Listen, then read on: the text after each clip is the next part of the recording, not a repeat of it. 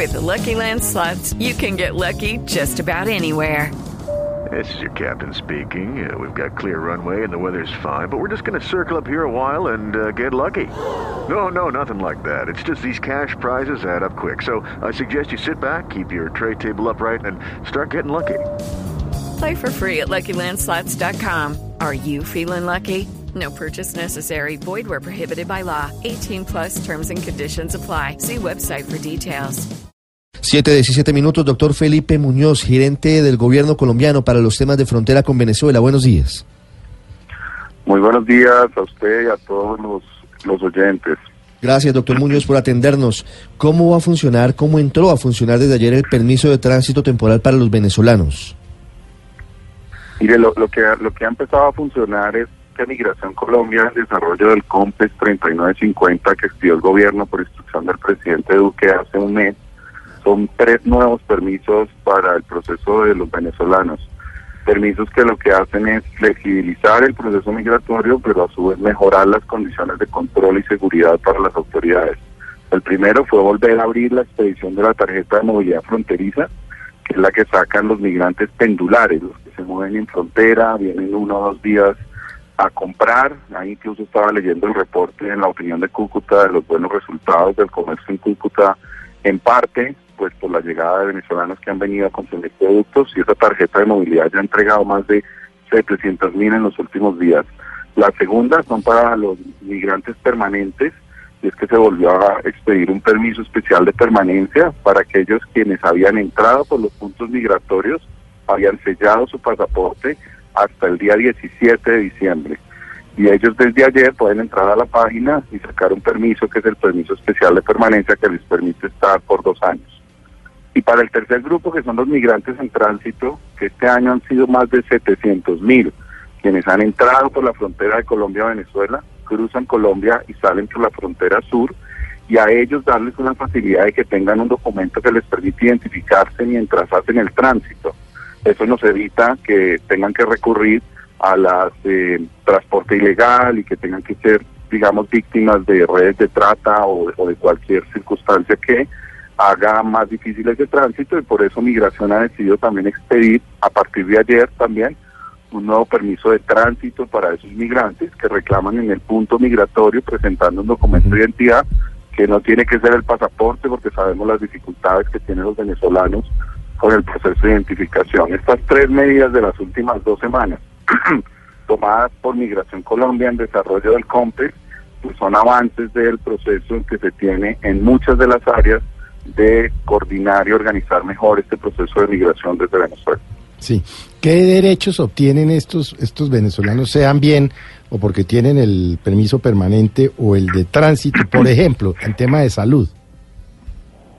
Es, es distinto, cada uno de los permisos tiene unas características particulares. Quienes tienen el permiso especial de permanencia por dos años tienen derecho a recibir los servicios de salud de emergencia como cualquier otro, pero además pudieran entrar incluso a inscribirse al régimen subsidiado o contributivo de salud. A Colombia le cuesta menos tener a las personas durante, dentro del régimen subsidiado que estar siendo atendidas por urgencias. Y esos son los derechos. Los de tránsito no tienen estos derechos, simplemente es un permiso para pasar por el país eh, eh, pues durante 15 días, que es el permiso que se da, y que puedan hacer el tránsito Sí. Paola. Sí. Doctor Muñoz, una de las cosas, dice usted, que esperan con estas medidas es evitar que todos estos migrantes venezolanos o, o, mujeres migrantes tal vez sean víctimas de redes de trata. ¿Nos puede contar un poco más sobre eso? Pues es que en la medida, Paola, de buenos días, en que haya más, eh, no tengan que pasar por los pasos ilegales, pues hay mayores posibilidades de no caer en estas redes. Eh, lo que pasaba con los migrantes en tránsito es que al que no tener un pasaporte, que era la forma en que se podían identificar, o una tarjeta de movilidad, pues tenían que recurrir a los pasos ilegales. Con este permiso de tránsito lo que estamos diciendo es que pueden eh, presentarse con un documento de identificación que no tiene que ser el pasaporte a los puntos migratorios y se les expide eh, la tarjeta, el permiso de tránsito y de esta manera pues no tienen que estar digamos en las trochas en los sitios ilegales que son parte de trata. Pero esta no es la única medida contra el tema de trata.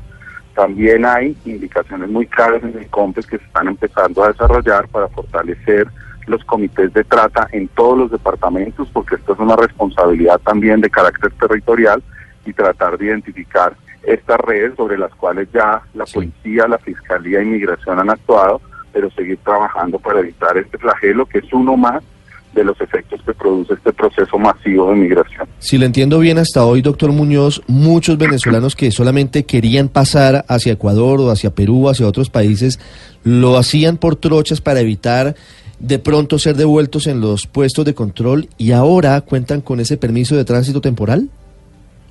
Es así, es así, exactamente. Esa es la decisión de migración que ha venido haciendo una tarea muy positiva en tratar de controlar el movimiento masivo más grande, no solo de Latinoamérica, sino uno de los más grandes del mundo, y para cada grupo migratorio en particular, expedir unos permisos y unas condiciones que permitan no solo garantizar el cumplimiento de unos mínimos derechos a estos migrantes, sino garantizar la posibilidad de tener un mejor control de las autoridades. La gente que tiene tarjeta de movilidad fronteriza ha entregado un dato y podemos saber cuántas veces se está moviendo, cuántas veces está entrando y saliendo.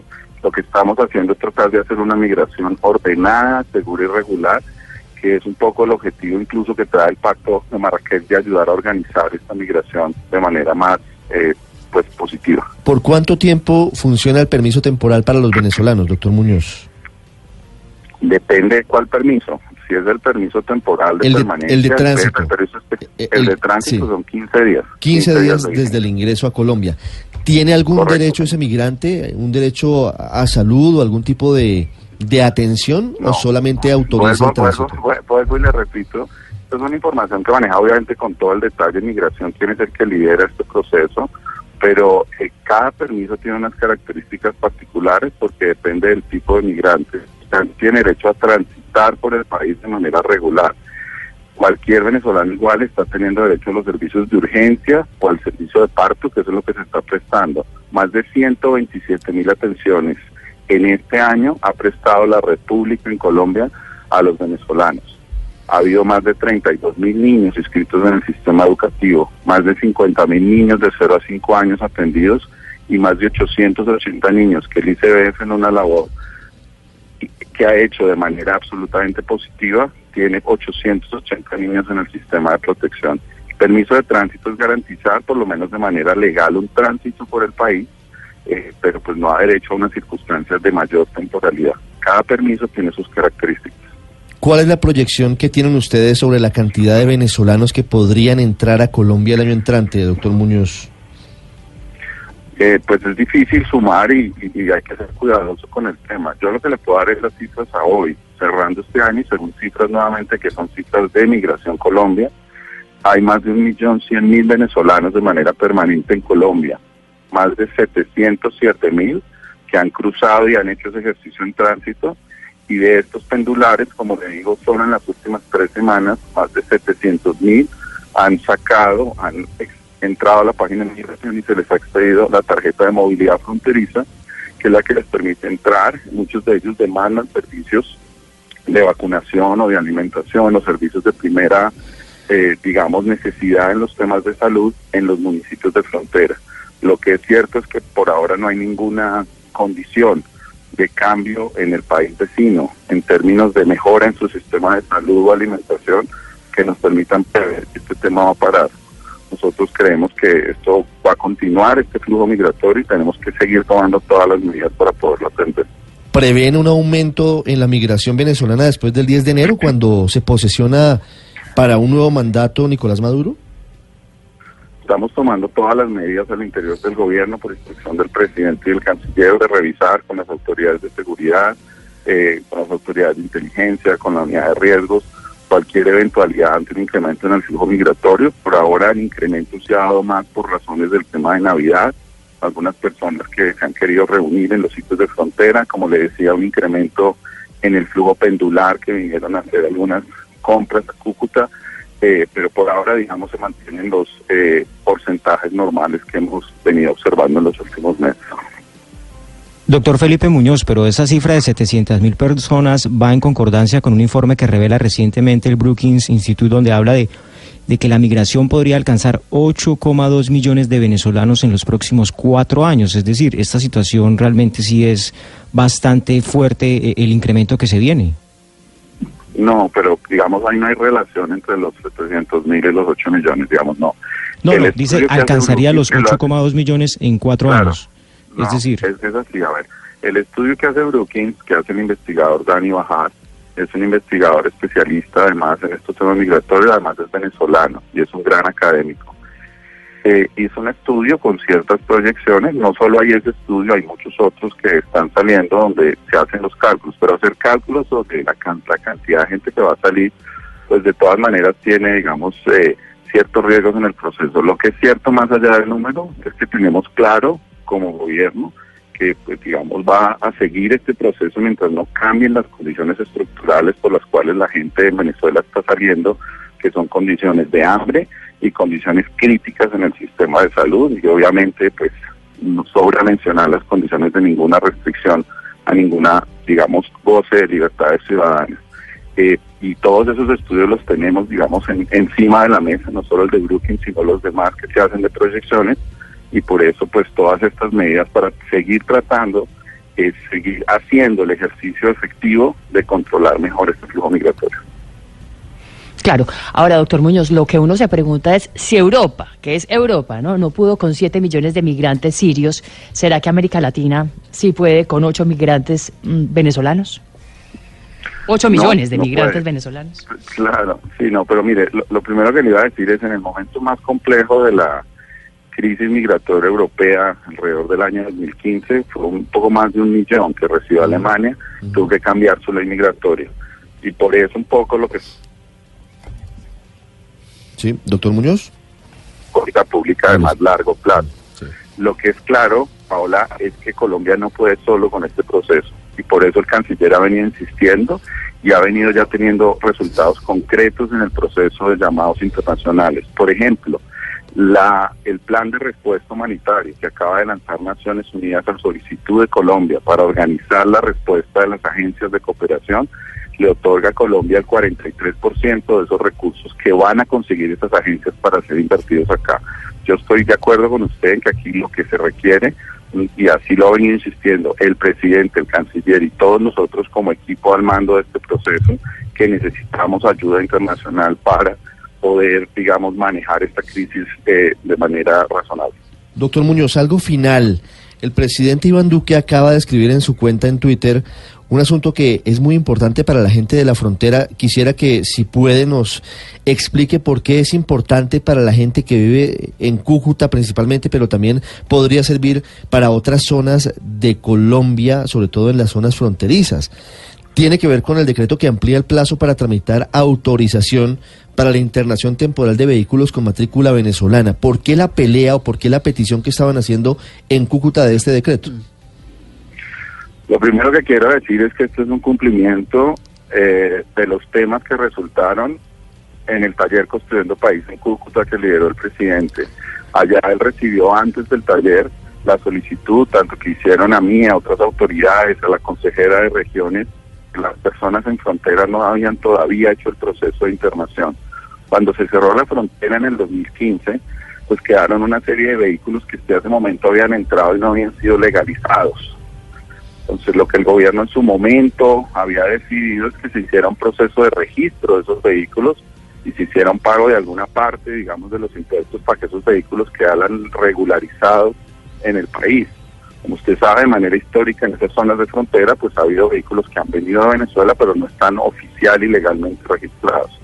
Lo que le habían pedido las autoridades locales de frontera, al gobierno, a los ministerios de transporte, a la DIAN, a la Cancillería, que se hiciera una ampliación para que las autoridades de tránsito y de policía pudieran adaptar los sistemas y organizar su proceso para poder hacer el proceso de internación. Lo que hizo el gobierno simplemente fue aplazar unos meses ese proceso y trabajar de la mano con esas autoridades para lograr un efectivo internación de esos vehículos al parque automotor colombiano. Doctor Muñoz, muchas gracias. Antes, mire, me están preguntando tantos venezolanos cosas que yo quisiera preguntarle sobre esto que me están a esta hora diciendo. ¿Qué va a pasar con los venezolanos que ya cumplen dos años con el permiso especial de permanencia? ¿Se prorrogan No hay- o, o qué, qué, Sí. qué solución hay? Claro, esto, esto son preguntas que estoy seguro hubiera respondido con to- mucho mayor detalle el director de migración y todo su equipo, eh, quien también quiero reconocer toda la labor que hacen. sobre todo en frontera, todos esos funcionarios que al día en la DIAN, en la policía, en la de, eh, en salud, los vacunadores, toda esa gente, yo quiero aprovechar dos minutos que usted me regala, Ricardo, para hacer un reconocimiento a cientos de funcionarios públicos colombianos del orden nacional, departamental y local, que durante los últimos tres años han estado con una sonrisa amable, con una actitud generosa, recibiendo una presión inmensa en frontera y atención a los ciudadanos. Pero mire, el tema es que en este momento no hay nadie que tenga el permiso especial porque empezó en agosto del 2017, o sea que va hasta agosto del 2019. Todavía no se han cumplido dos años. Sí, todavía no se han cumplido dos años a ninguno que haya sacado el permiso. Lo segundo es que se están tomando medidas. En los últimos 15 días ha habido tres medidas migratorias que le acabo de referir. La tarjeta de movilidad fronteriza, el permiso especial de tránsito y el nuevo PER. Es decir, esto no pueden ser medidas simplemente todos los días y sin ningún estudio. Que está haciendo migración de manera muy juiciosa es tomar estas medidas con calma, analizando los efectos y mirando las capacidades institucionales. En su momento, migración sabe que tiene que analizar qué pasará con esas personas, tomará las decisiones correspondientes, pero yo no me quiero adelantar porque creo que es un tema que Migración anunciará en su momento. faltan ocho meses para que llegue ese momento y seguramente antes Migración Colombia anunciará decisiones. Doctor Felipe Muñoz, muchas gracias y un feliz año. A ustedes, eh, muchas gracias por esta oportunidad y un feliz año. 7.34 minutos.